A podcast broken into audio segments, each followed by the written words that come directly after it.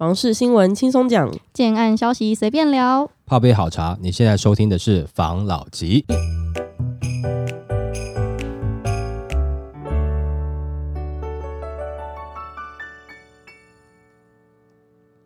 关心你的房事幸福，我是房老吉。我是大院子。我是茶汤会，之前我们不是有在讨论要修法吗？对，平均地权条例，嗯，然后它不是一再的延宕吗？对，可能市场有观察到这个气氛，所以九二八档期大爆炸。算准修法过不了，房市九二八档期全台报八千亿，台南增十三倍。房市受通膨、升息及打炒房政策笼罩，近期买气走弱。不过根据统计，今年九二八档期全台建商狂推案，六都以及新竹县市共标出八千零八十一亿的巨量，较去年同期多出逾两千亿，年增幅高达四成。写下二零一七年统计以来最高，其中台南市总销一举突破七百亿，较去年同期成长十三倍最多。新竹增加约两倍，高雄增加近一倍。业者分析，九二八档期爆量主因有三：一是房价飞涨，带动总销金额通膨；二是上半年因疫情而延推的建案，也抓准档期效应。和疫情缓和大举出笼。第三，限制预售转售的打草房修正草案，虽预定下半年会期修法，但不少业者认为下半年会期仍不会过关。但目前市场上还有央行升息隐忧，伴随着供给量大增，未来部分地区是否会形成卖压，值得观察。今年九二八档期，全台除了桃园量缩，其他的地区均开出红盘。台北市二零一七年同期案量仅有两百四十七点三亿，今年竟一举飙升至一千四百亿，两者足足相差六倍。此外，过往关注度相对低调的北投区，在北市科园区议题发酵下，陆续吸引品牌建商进驻，俨然形成北市下个推案潜力热区。新北市本次总销水位直逼两千亿，为各县市最高。以区域分布来看。这次三重区在二重左岸多档个案进场下，搭配总销四百、一百一十二亿的两个超大案，单区案量冲上近七百五十亿。桃园市由于缺乏指标案支撑，多为一百到两百户以下的中小个案进场，加上疫情爆发、升息等变化，与新北市呈现两样情。备受瞩目的新竹县市，在主力地区强劲的表现下。总销年增幅高达两倍，仅次于台南。尤其是竹北市，在多个知名建商持续进场下，房价依旧坚挺。目前当地二十平以下的小宅建案单价已喊到七字头外，一般两房产品总价至少都要一千五百万起跳，涨势相当有感。台中市则在北屯、太平及海线等区挹注下。推案突破千亿大关。根据调查显示，台中近年量能一路向上冲，主因仍与房价飙涨有关。尤其近年蛋黄区单价动辄五字头起跳，不少蛋黄区买方只能出走到相对平价的蛋白区，连带刺激无期、沙鹿等地崛起。台南市去年虽保缺供缺料影响，同期推案量仅有五十亿左右的低水位。但随着银弹充足，大型建商持续布局，包括东区。安南等拥有重化腹地的区块持续有新案的酝酿，总销也迎来史无前例的大爆发。高雄在房价飙扬及第二期延推案领军下，量能同样飙倍至千亿大关。九二八档期主战场仍以北高雄地区最为活跃，包括位于左营区等案，在三铁优势及台积电利多发酵下，吸引不少投资客及自租客询问，开价更全面攻上四字头。这是九二八档期的那个状况啊，就我。知道的九二八后应该还有很多案子陆陆续续都会开。嗯，台中有一个大的，高雄也有一个大的，还有桃园也有一个大的。因为他说桃园没有比较明显的亮点个案嘛，但是在下半年接近年末的时候，应该是有机会。台南好像有个大的吧？嗯，台南那个是在算是市中心啦，对不对？哈，没错。那现在就是修法的问题，应该看起来好像就没有排进去了啦。那这样子的话，是不是大家就觉得，哎，好像还有机会可以试试看？有些人还是会尝试看看啦。嗯，去炒作啦，或者说去想要能够短期套利啊，有没有这样子的人呢？可能还是有。那虽然说现在的状况，大家会觉得说还有可能即将要升息的状况，造成这样子，大家觉得好像哎，房市应该是没有那么热了。就在这种状况下，为什么还是有人还要想要去玩啦？简单来讲，就是他如果他是第一手进去，这就是有点像是怎么讲呢？内卷有没有？还是有人想要赚钱嘛？嗯，哦，还是有一些人，就是他不一定有去说了解整个房市，可能听人家讲说，哦，现在还会赚哦，现在你看是不是还在涨哦，对不对？哈，就冲进去，对，就还是有可能进去。那现在在涨的，有可能，譬如说是准备新开的案子，他想要测试市场，或者是说有一些部分的之前投资客没有，现在在中股市场转手，可能他价格也没有压很低，还觉得还想要撑一下，应该还有机会，觉得有可能选举完。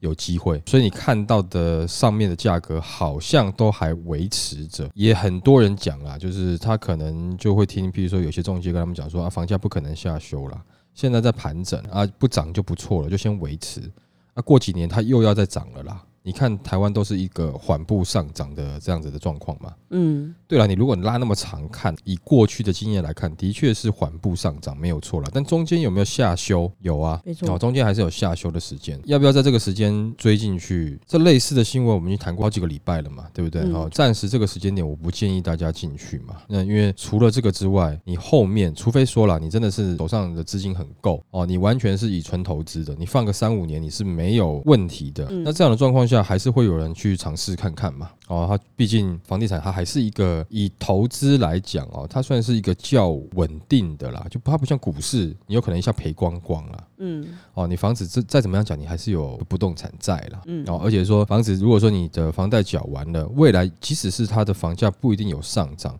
可是你还是有一个拿来做经济操作的一个空间，就是说你的房子可以拿来做贷款。哦，就银行还是很喜欢你拿股票，它不一定贷款给你；你拿房子抵押，它可以贷。款给你，你可以增加你一个贷款的额度啦，哦，并且是呃利率也低嘛，银行还是喜欢这样的东西，有抵押品的东西，对，但是抵押品还是看什么，但房地产还还是他们最喜欢的。有些人他可能在这个时间点，他会觉得说没关系，反正我这个短期炒作我炒作不起来的话，哦，但是我现在因为政府它这个平均地权条例没有进去嘛，我等于是我多了一个机会，我哎，我先炒作短期，如果短期炒作不过。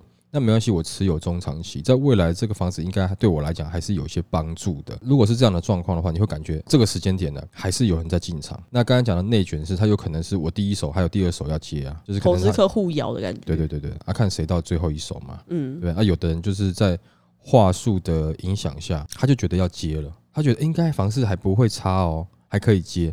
长期来看，台湾的房价房价都是涨的哦，就是我有这样的心态，就会后一手就接进去了。嗯，哦，除非说政府去打压，因为我们自己也常讲嘛，就多听，就是不要尽信一方之言嘛，多听多比较嘛。所以他也有可能听到我们讲的，也有可能听到别人讲的。嗯，但别人讲的会一定是错吗？难讲哦，因为有可能他真的听的某些人讲的，然后现在买进了，这个人可能假设他是中介好了，那后面他又帮他卖掉了，又转手下一手了。那对他来讲，他就会觉得说，哎，这个中介讲的是真的，有帮他赚到钱嘛？嗯，哦，但是你以整体大量的来去看，这个毕竟是少数啦，哦，就是现在这样子的景气下，这算是比较少数的，就是你这个时间进场，你还有机会去在短期套利的，我们？现在暂时算是少数了，但如果九月份有确定。排不进去的话，我觉得这个比例会稍微增加一下，而且还有一个状况是，之前讲说我们可以开始陆陆续续去看了嘛，嗯，不然之前讲说到领口我们看好，但是领口其实还是有一些户数在拿出来卖嘛，哦，这个时候就会导致你要下杀的这个力道就比较弱了啦。即使是它有一点点急，有没有？它看起来如果房价还是有可能在涨，然后大家还是很多想要进场去看的话，因为毕竟短期操作好像。没问题了，嗯，只要缴税就好了。那这样子的话，他就不太可能会把价格放软给你杀了哦。也就是说，你的这个时间点会稍微延长一点点的。呃，有这样的新闻，大家听到了。当然，如果说我们大家都希望政府尽快修法通过的话。政府能够做当然是最好，但如果政府不做的话，提供一个小看法了，就是说你是一间公司的股东好了，你持有股份，那你们这些股东要推举谁来当这个董事长，或者是谁来当这个总经理，一定是他能够满足你的需求嘛，达到你要的目的嘛。国家就像公司，所有人民就是这间公司的股东嘛，那所有的执政者是公司里面的一些职务嘛，那毕竟。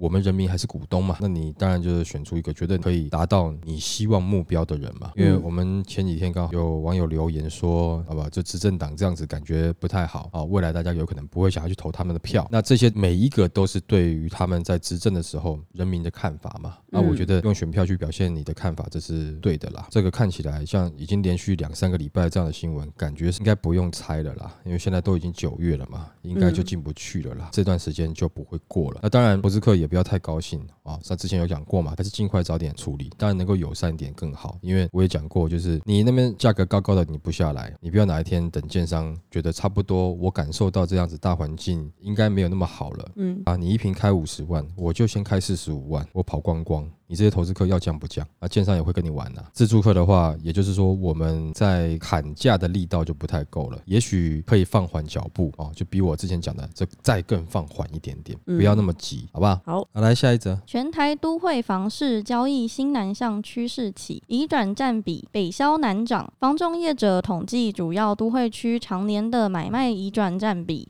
在二零一零年以前，双北市是房市领头羊，移转占比达四成以上。不过，随政策资源挹注、产业结构改变，房市交易量呈现北消南涨，双北占比近年衰退至不到三成。反观桃园、新竹、台中、台南。高雄的移转占比都有明显增长，反映长期房市发展趋势新南向。双北以外的都会区持续崛起，因为双北市房价高涨，加上产业结构开始转移，双北市以外的区域也有许多的重大建设陆续落成，城市竞争力向上提升，房市题材也从从化区捷运发展到科学园区与台商回流等题材。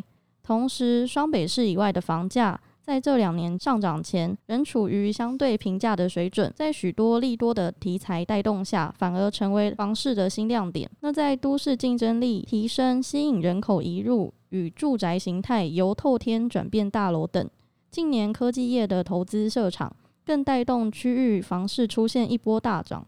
整体房市结构已经产生了重大改变。反正就是之前呢，因为其他地方都还没有发展起来，所以双北的房市状况本来就比较热络嘛。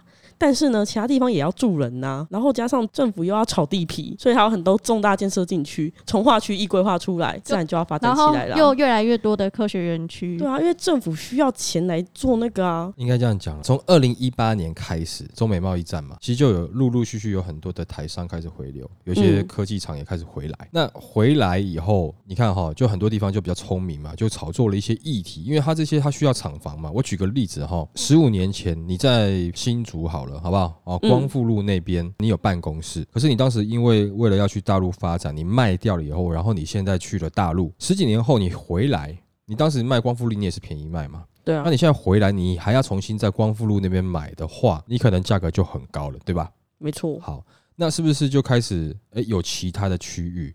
有其他的科技园区，有其他的科技聚落开始出来，嗯，那这些的科技厂的一些老板，那是不是就会有可能过去那边，包含台中啊等等一些产业的园区，它的科技产业就过去了嘛？嗯，那过去之后，当然第一个你不要说它造就了一些工作机会，这些老板他自己要买房子嘛，等于是说他的包含他自己的资金回来以后，那有一些在那段时间回来没多久，是不是美国还在 Q E 的状态？那有热钱嘛？他们是不是就把一些钱就丢到房地产里面去？嗯啊，包含除了这老板以外，还有一些的中高阶主管啊等等之类的。那有那么多的科技园区或是一些从化区，就比较容易起来嘛。起来的原因是为什么呢？刚才讲他们回来了，可是你中南部它新兴的从化区的价差比较低嘛，是不是当时可能二字头？对，那这一群人一起回来，哎，那一一栋一栋开始卖掉以后，建商也开始把价格往上拉嘛，投资客也进场开始炒作嘛，嗯，二十、三十、四十、五十，对不对？这样一直拉上来嘛，对不对？哦，热钱都在那边呢，他们不会去北市新北，因为你毕竟你的单价还是比较高，对吧？达到我的需求，那你的金额就不会太低。这样子的状况下，会造成很多一开始基期比较低的地方，它比较容易进去嘛。因为我要的不管是我的厂房 size 或是科技聚落，然后你又有新的呃一些议题，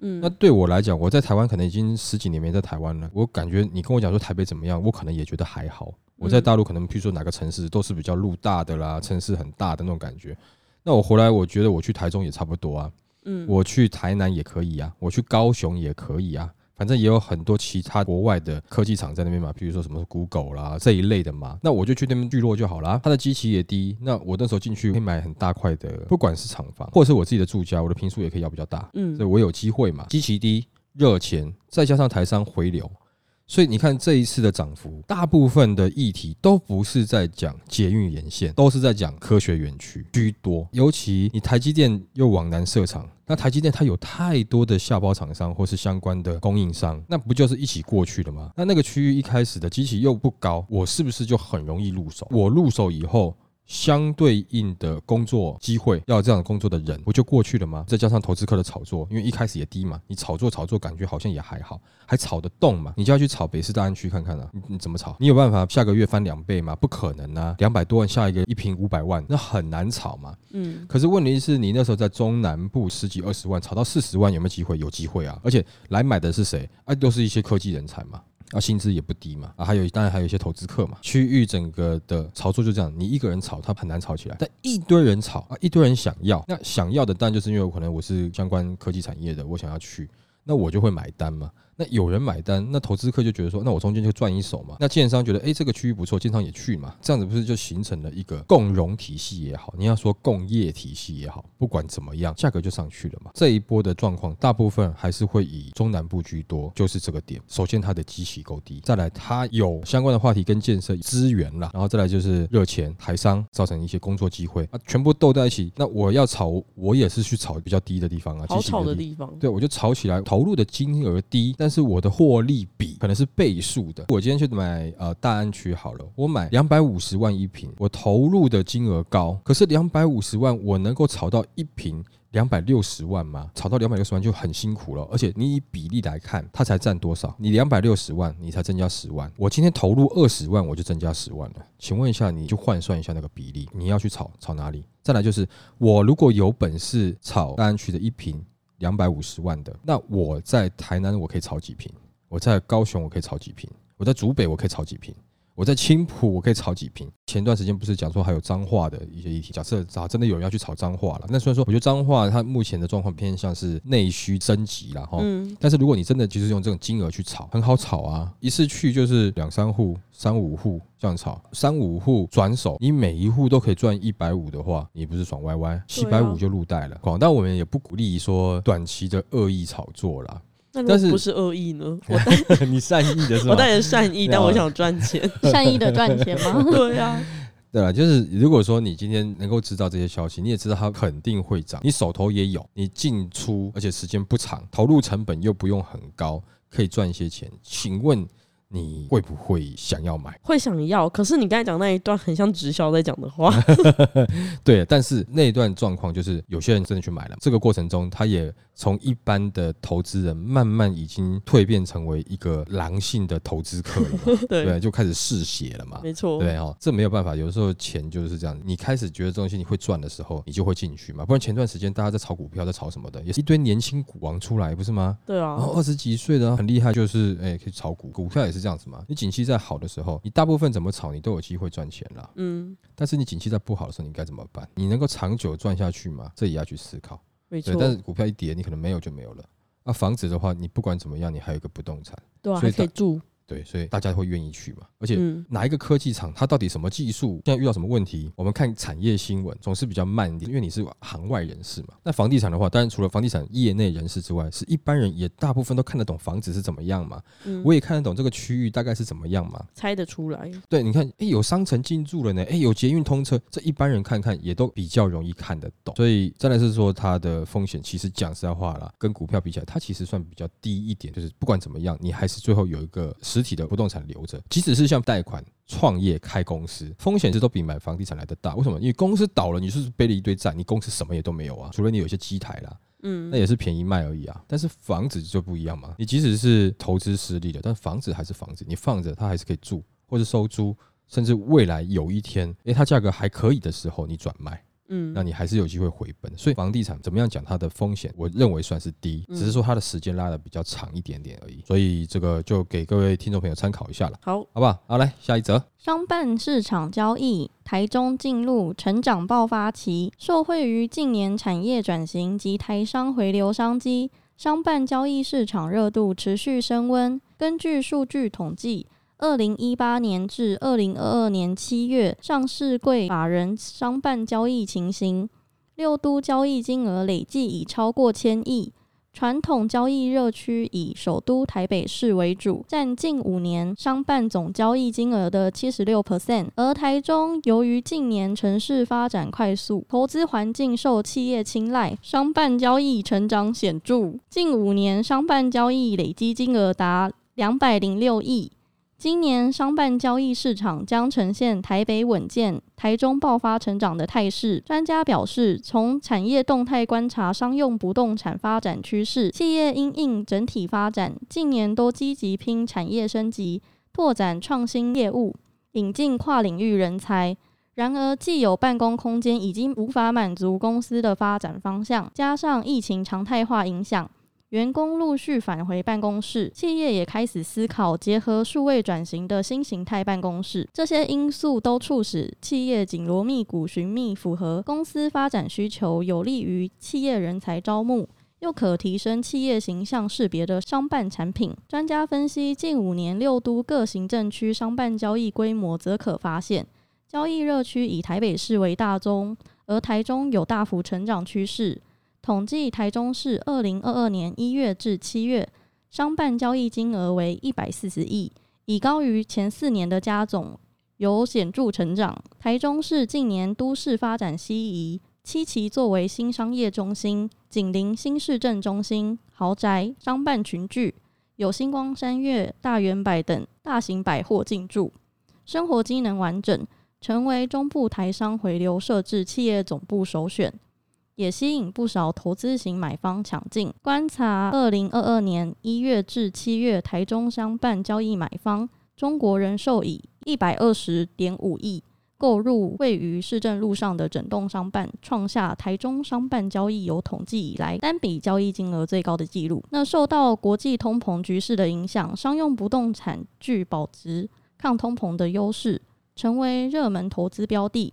再加上台商返乡投资自产，也带动商办产品需求，使得商办市场交易热络，甚至出现供不应求的情形。建商看好商办市场未来发展，也积极投入，预估台北、台中明年都将有出现新供给，商办市场持续看好。我有看到一个也是商办的新闻，嗯，他说现在是国内外上市贵公司五年来买进超过千亿规模的商办达一千零九十三亿元，是商办的黄。黄金五年，嗯，而且台中是黑马哦，所以我知道啦。我之前是知道台中有一个案子，嗯，是丰益的，嗯，那时候知道的价格不贵，然后付款又有优惠，对，那个案子就是商办，对，那时候应该买的。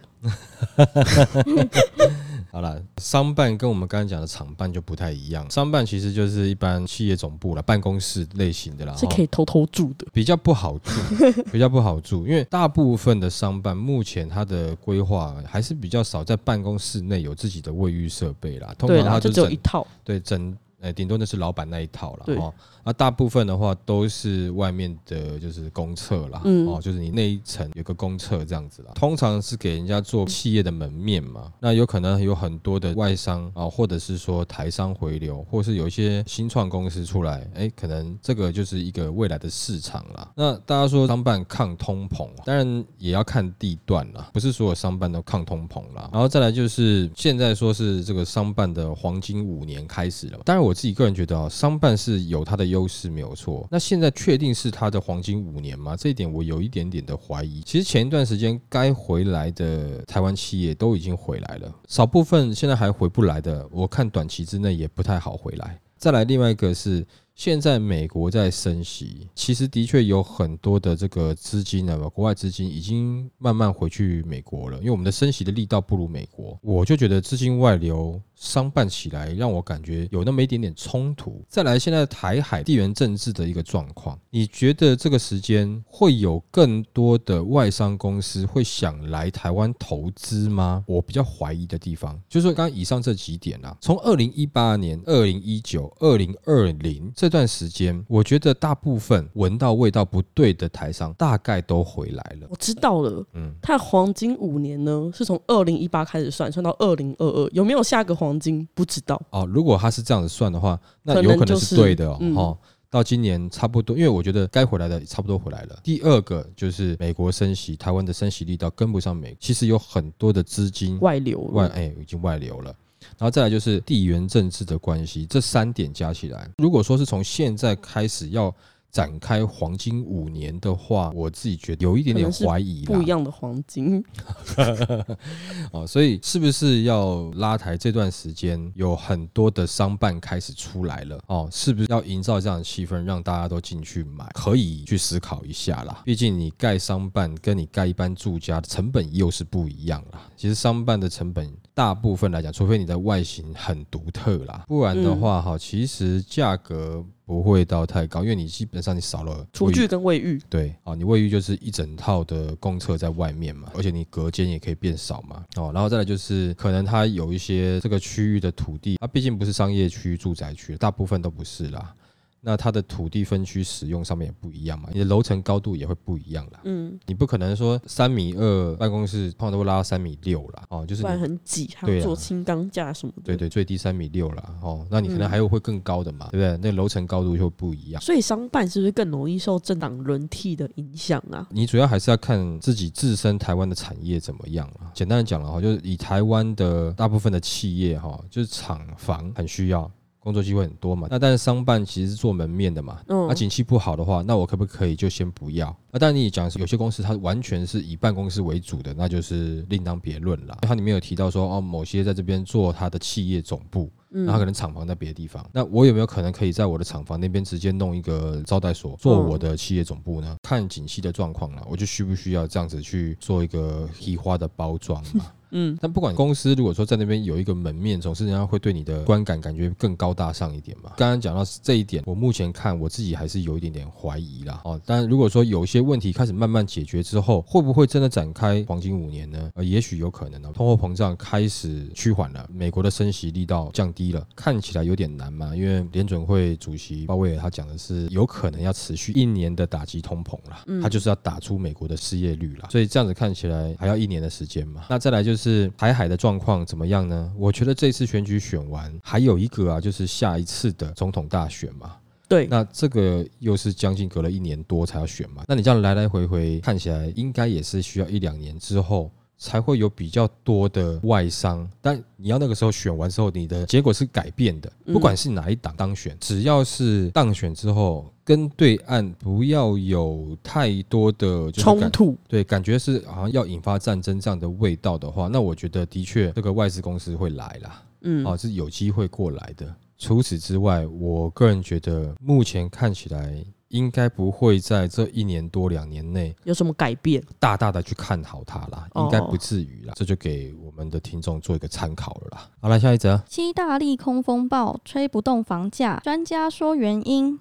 预言选后一定回温。今年自第二季开始，房市受到升息、通膨、疫情、打房、假性需求过高、投资客到货、两岸冲突增高等七大利空影响。加上选举因素干扰，房价依然八风吹不动。只有预售市场受投资客到货影响，交易量，成屋市场仍处于价温量稳的局面。理由就是市场主升段力道顽强，多头行情尚未结束。成屋交易量一到八月小缩一点七一 percent，房市观望气氛浓厚。到底何时回温呢？市场虽被不确定因素干扰而暂时降温。但等待这些不确定缓和，观望气氛就会消失，市场交易量就会立即明显回温。时间点最有可能会落在今年十二月大选后。至于为什么呢？就有专家提出八大理由，包括第一个，全球升息与 Q E 收表逐渐明朗与放缓；第二点，疫情高峰期趋缓，商业活动力增强；第三点，连三季投资客到货潮趋缓。市场消化一半以上假性需求。第四点，全球通货膨胀危机逐渐降低，对经济成长影响降低。第五点，房价温和，投机价差缩小，炒作收敛。第六点，房市明显降温，打房力道趋缓。第七点，选举不确定性因素消失，新市政带动新商机。第八点，刚性需求主流支撑力道强。市场信心恢复。他说有这八点呢，他预计在选举完差不多十二月左右会有这个现象吗？嗯，但是有一点我觉得有点奇怪诶。第三点，他不是说连三季投资客到货吗？嗯，今年有从第一季就开始到吗？没有吧？第一季不是还在封吗？对，第一季还是稍微有点疯，大概是在三月份那个美国开始升息以后，嗯，才比较明显一点呢。所以第一季其实是还好。对啊，所以到货应该还没到完吧？那个时间点应该还不算到货，那个时候就是应该是短时间想要套现啊。哦，所以都是短进短出嘛。他讲的会在选举完之后，房市又会热回来。热回来这件事情，我比较保守一点点。但是会不会有人开始出来看房子呢？会。每一年都是选举选完之后，房市就是会稍微再热一下下，新的当政人员嘛，新气象嘛，会有新的建设嘛，会有新的议题嘛，嗯，那整体的气氛看起来会是这样子，会让大家觉得，哎，好像可以出来看房子。但是现在的价格，你出来看看一看，你可能也是会怕吧，因为你的觉得金额太高嘛。如果你又营造个欣欣向荣的话，那势必你的价格还会稍微再往上再拉一点点嘛。就是你看的主升段的末升段了啦。那但是回到后面，你还是得去面对景气的问题啊。现在全球不管怎么样，大家看的景气状况是没有在看好嘛？全球开始在下滑的一个趋势嘛。嗯，那你台湾是全球的一份子啊，而且再来就是我们不是属于可以自给自足的一个市场嘛。哦，我们的确是要靠对国外的贸易来做一个贸易顺差的话，来增加台湾的这个收入嘛。那全球就大家都不好了，台湾怎么可能会独好？嗯，哦，不太可能了。然后尤其最最近你看台积电的力道开始变弱了。你以前可以说啊都不好没有错，但台积电好啊。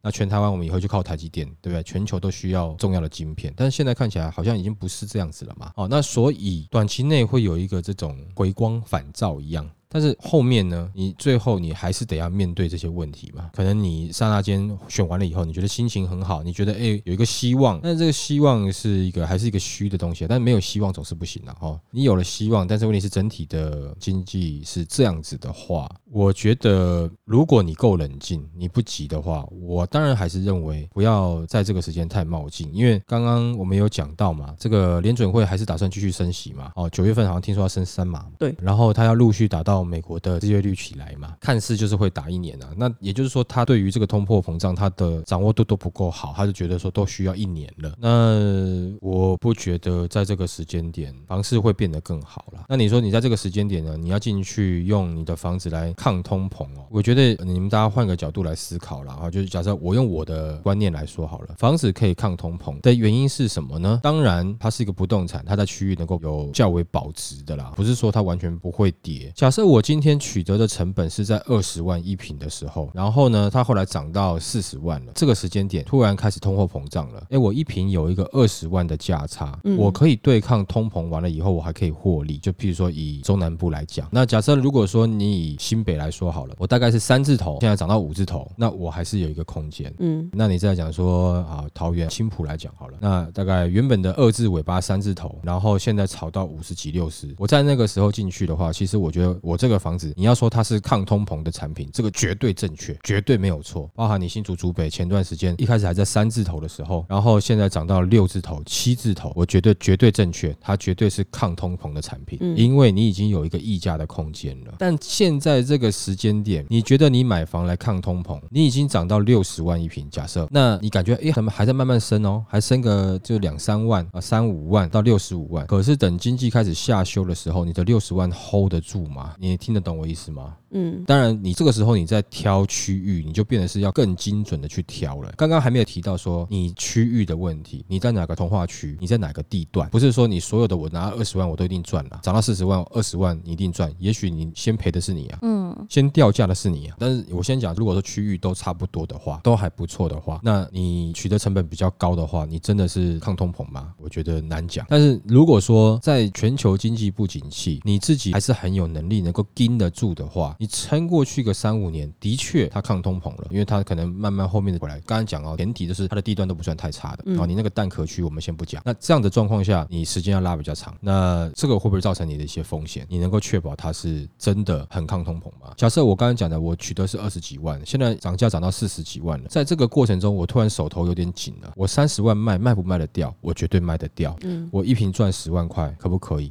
可以啊，所以它不止抗通膨，它还增值。对我来讲，是讲过很多次，投资其实很多时候是在你取得的成本就已经决定你的利润了，因为它不会无限上纲的一直涨上去。嗯，啊，即使是它会涨，你也尽量不要抢在高点。个人看法是，刚刚专家讲这些，其实我觉得都算是有道理，也证明一件事情，就是选举完之后，它还是会有个陌生段的一个力量，甚至也会有人出来看房子。但在这个时候，你在买房子的，你的利基点是什么？如果你只是自住，你钱也够，这些东西你都看了都没有问题，你钱够，你要自住。那我觉得你不用想那么多，因为自住买房啊，你只考虑自住的话，你什么时候你想买房，那都是最好的时间。嗯，就你想买了，你经济又负担得起，然后你去规划你未来的收入也都可以应付。那我觉得这个就都不用多考虑了，只是你会不会买到很贵，你很不爽而已啦。那你觉得它未来还会涨，那你就买下去啊。那如果说以投资的角度来看的话，这个时间点我并不认为它可以让你有比较好的获利，或者是说它是不是真的有特别让你保值的价值。当然，如果你说你有一些真的是在传统的帝王区域啊，没错，然后它的发展很好啦，等等这些的是比较有机会的。嗯啊，不过你相信我，它现在取得的成本也会相对的高很多。你就是等于要准备更多的资金去做这件事情。没错。那针对我们一般人来讲的话，这段时间虽然说有很多人去看，反正我们的听众又不是很多，又不全台湾，对。啊，有听到的，我觉得就是你缓一点看啦。那中间你可能会觉得。很犹豫，说：“哎，其实真的最近还是在涨，哎，我要不要买？可是这是尾巴在涨哦，回光返照。对你稍微忍一下啦。但是假设你想买这个区，你有没有可能在未来会花比现在多一点点成本去取得呢？那看状况，我觉得也不是没有可能，也有可能。哎，它这个区域真的很好。那等通货膨胀过去以后，经济不景气过去以后，它真的又在往上涨，你觉得你会买不起哦？就是太贵了，那你会觉得可惜。但是我觉得要记住一点，就是这中间现在的不确定因素，这些。风险是不是你可以承担的？千万不要讲说啊，我那个时候早知道我就买下去那个价格，比如说两年前那个价格我早就买下去了。这两年之中会不会有什么的变化的变数？这个我觉得你是必须要考虑进去的。如果说这两年当中，妈房是热的要死啊，随便阿猫阿狗都可以赚的话，那当然我觉得你就不用考虑太多。现在眼看着现在全球的景气是这样子的话，你就要考虑进去了。也许你真的投了下去，你这两年会把你搞惨，也不一定。这个就是要多多思考一下了，好吗？好，好，那我们今天就分享到这边喽。好。好，了，谢谢大家收听这一集的防老吉，拜。